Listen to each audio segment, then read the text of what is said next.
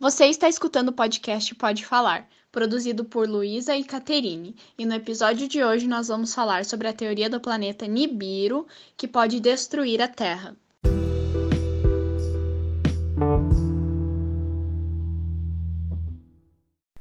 A teoria consiste basicamente em um planeta desconhecido pelos cientistas, mas algumas pessoas afirmam que ele será responsável pelo fim da Terra.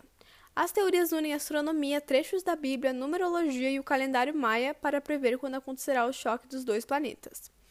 A existência de Nibiru foi afirmada em 1995 pela americana Nancy Lieder, que, que diz ter um canal de comunicação com alienígenas, que teriam alertado sobre a catástrofe de Nibiru.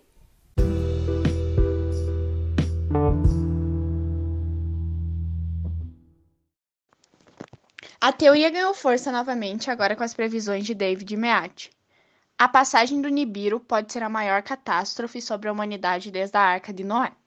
Vulcões em toda a Terra vão entrar em erupção, junto com múltiplos terremotos de alta magnitude, tsunamis e tempestades de meteoros, descreve Meades em seu site.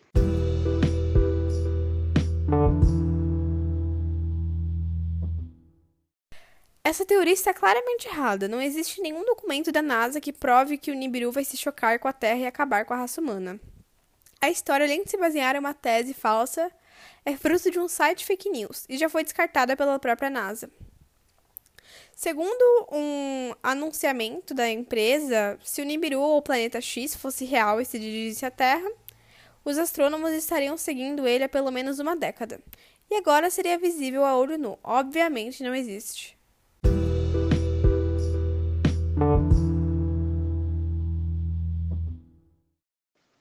Eu, Luísa, acho que essa teoria não é verdade.